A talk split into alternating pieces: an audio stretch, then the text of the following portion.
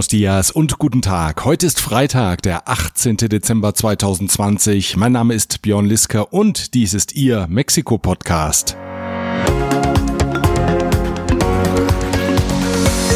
Es ist endlich geschehen. Mexikos Präsident Andrés Manuel López Obrador hat dem gewählten US-Präsidenten Joe Biden zum Wahlsieg gratuliert.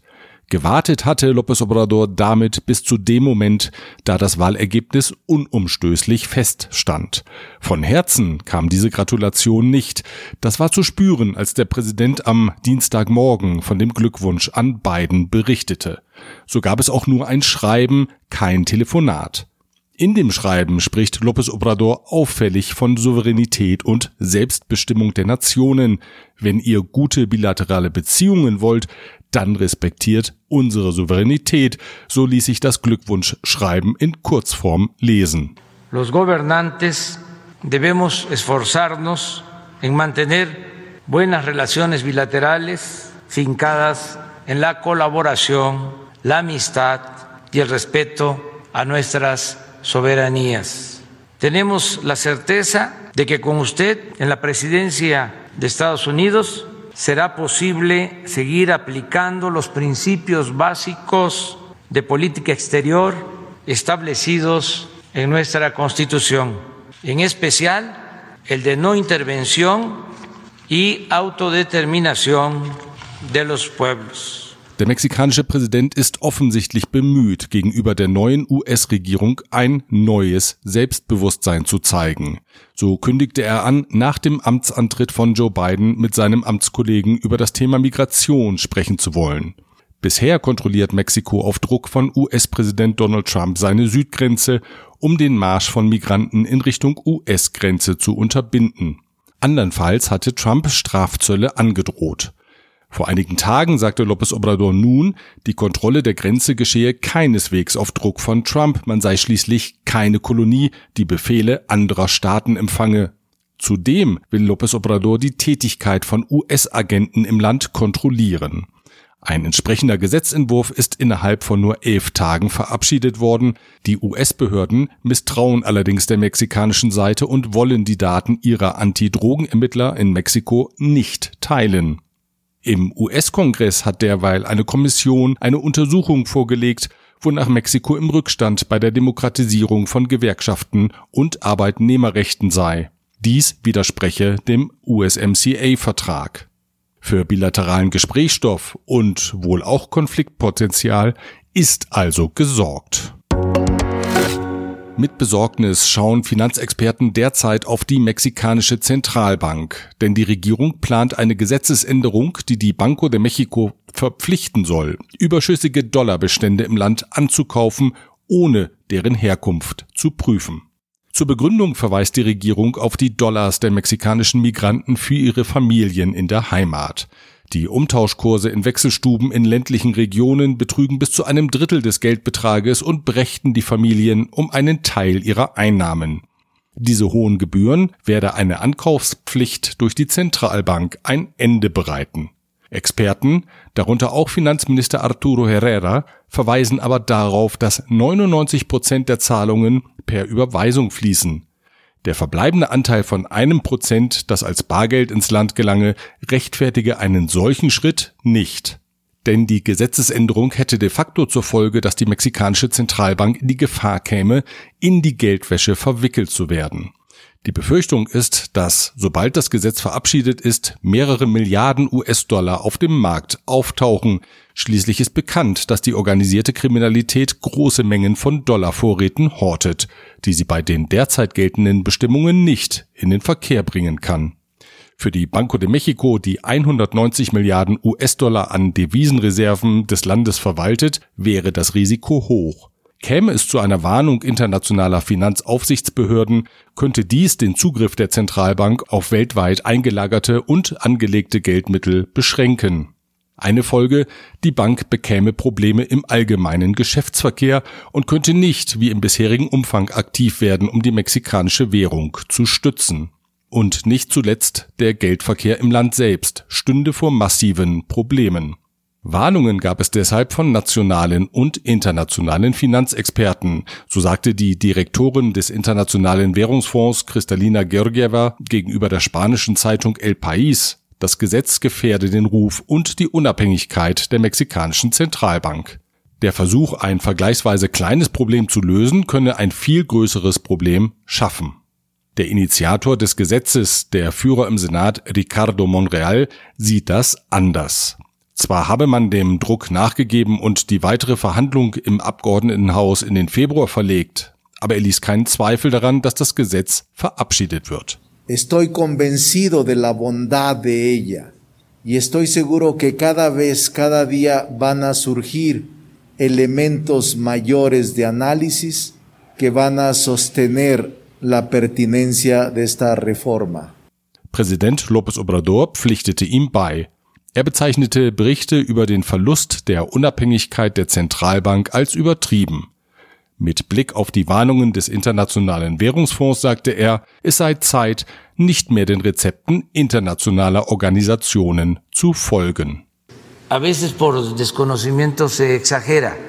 Hablaban, por ejemplo, de afectación a la autonomía del Banco de México y se me hace una exageración. Se metió en este tema hasta el Fondo Monetario Internacional y hubo mucho ruido. Entonces, que se analice y que se actúe en beneficio del pueblo, sin perjudicar a ninguna institución. Desde luego hay que respetar la autonomía del Banco de México, pero tampoco exagerar y que actuemos también con independencia porque es mucha la subordinación que se daba pues, y que se sigue dando a organismos financieros internacionales y de allá nos mandaban la política económica y de allá nos mandaban las recetas que teníamos que aplicar, una dependencia total. Für Überraschung hat der Rücktritt der mexikanischen Botschafterin in Washington, Marta Barcenas, gesorgt. Die Diplomatin kündigte an, sie werde in den vorgezogenen Ruhestand gehen. Ihr Nachfolger wird der bisherige Bildungsminister Esteban Moctezuma, der den wichtigsten Posten der mexikanischen Diplomatie antritt, ohne über Erfahrung im diplomatischen Dienst zu verfügen. Einige Kommentatoren spekulieren, der moderate Moctezuma sei gegenüber den radikalen Kräften in der Regierung in die Defensive geraten. Die Rochade resultiere aus dem Bemühen, ihm einen Abschied aus dem Amt ohne Gesichtsverlust zu ermöglichen.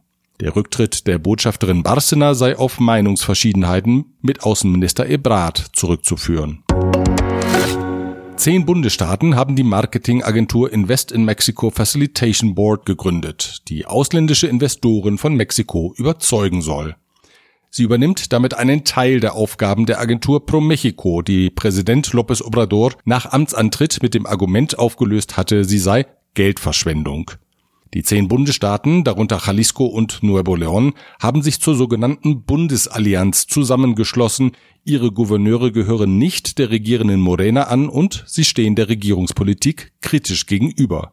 Nach eigenen Angaben tragen die zehn Bundesstaaten mit 34 Prozent zum Bruttoinlandsprodukt bei. Über die genaue Arbeitsweise der Agentur wurde noch nichts mitgeteilt.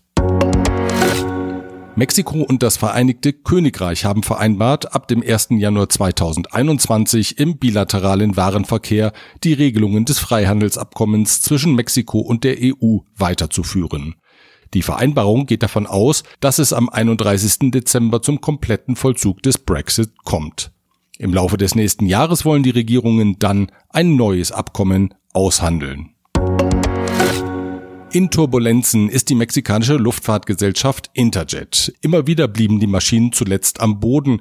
Medienberichten zufolge wurde der Flugbetrieb nun bis zum Jahresende eingestellt. Der Luftfahrtdachverband IATA hat offenbar die Ausstellung von Interjet-Tickets gänzlich eingestellt. Bei einem offenbar gezielten Anschlag wurde in der Nacht zum heutigen Freitag der ehemalige Gouverneur von Jalisco, Aristoteles Sandoval, ermordet. Der Politiker der Partei PRI wurde in einem Restaurant in Puerto Vallarta erschossen. Der 46-jährige Sandoval machte mit der Familie Urlaub in der Stadt am Pazifik. Vor zwei Jahren endete seine Amtszeit als Gouverneur des Bundesstaates. Ein Register aller Mobiltelefonnutzer will Mexikos Regierung erstellen. Es soll neben der Nummer auch den Namen, die Adresse und biometrische Daten des Titulars enthalten. Derzeit sind im Land 120 Millionen Handynummern aktiviert. Experten für IT-Sicherheit befürchten, die Daten könnten relativ leicht in die Hände von Kriminellen geraten. Gefährdet wäre demnach besonders das Online-Banking, weil biometrische Zugangsdaten in einem solchen Fall kopiert und widerrechtlich genutzt werden könnten. Der US-Autobauer Tesla hat nach einem Bericht der Zeitung Reforma Pläne für ein Autowerk im Bundesstaat Jalisco verworfen. Das Projekt sah vor, dort den Cybertruck und das Modell S zu produzieren. Die Rede war von 4000 Arbeitsplätzen. Der Wirtschaftsminister von Jalisco Ernesto Sanchez bedauerte die Entscheidung von Tesla, das Werk nach langen Gesprächen nun in Austin, Texas zu errichten. Sanchez zufolge begründete das US-Unternehmen die Entscheidung damit, dass Mexikos Bundesregierung einen unklaren Energiekurs fahre und die Nutzung erneuerbarer Energien erschwere. Der mexikanische Formel-1-Fahrer Sergio Perez wechselt von Racing Point zu Red Bull. Das gab der österreichisch-britische Rennstall jetzt offiziell bekannt. Sein Teamkollege ist in der nächsten Saison der Niederländer Max Verstappen. Sergio Perez sagte, für mich wird es ein stolzer Moment sein, in den Red Bull-Farben neben Max zu starten. Der ehemalige Formel-1-Fahrer Ralf Schumacher begrüßte die Entscheidung, Sergio Perez habe die Chance verdient. Er habe in dieser Saison eine starke Leistung gezeigt. Dabei spitzt sich die Covid-Situation im Land weiter zu. Das führt zu Nervosität bei den Verantwortlichen.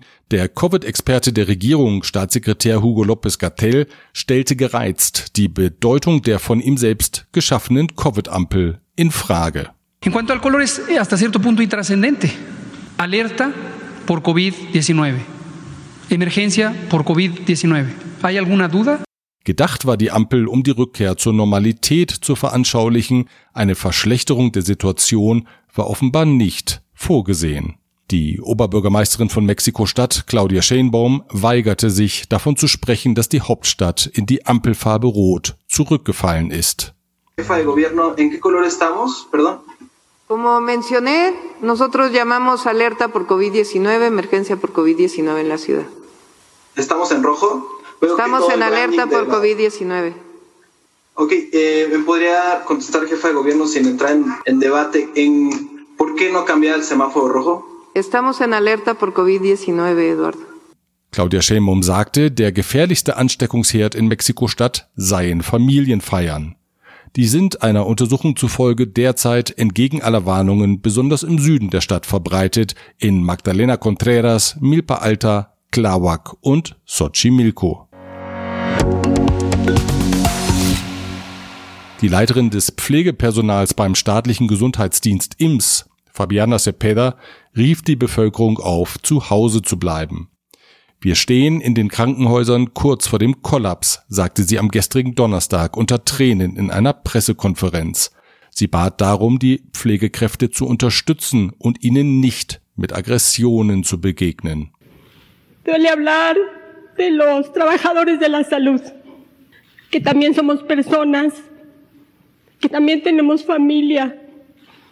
Y que hoy estamos dejando muchas cosas. Estamos dejando nuestras casas, nuestra familia. Estamos dejando nuestra vida en las unidades hospitalarias. Luego entonces, en otros países hemos visto cómo el personal de salud, pues hasta le hacen homenaje, le aplauden, hacen algunas cartas para agradecerles, los restaurantes les mandan mensajes. En México también sucede, porque hay que decir también lo bueno. En México también recibimos palabras de apoyo, también recibimos donaciones de gente que entiende nuestro trabajo, a todas esas personas que creen en nosotros, muchas gracias, de verdad. Y a aquellas personas que han tenido ideas o han agredido al personal de salud, invitarlos a que pues se limiten en esas agresiones. Nosotros podemos salvar sus vidas. Ayúdenos, por favor, a cuidarlos. Mit diesen Worten schließen wir die letzte Ausgabe des Mexiko-Podcast in diesem Jahr. Ich wünsche Ihnen ein besinnliches Weihnachtsfest. Aufgrund der Weihnachtstage erscheint am nächsten Freitag keine Ausgabe. Wir hören uns wieder im neuen Jahr, wenn Sie mögen. Kommen Sie gut ins 2021. Bis dahin.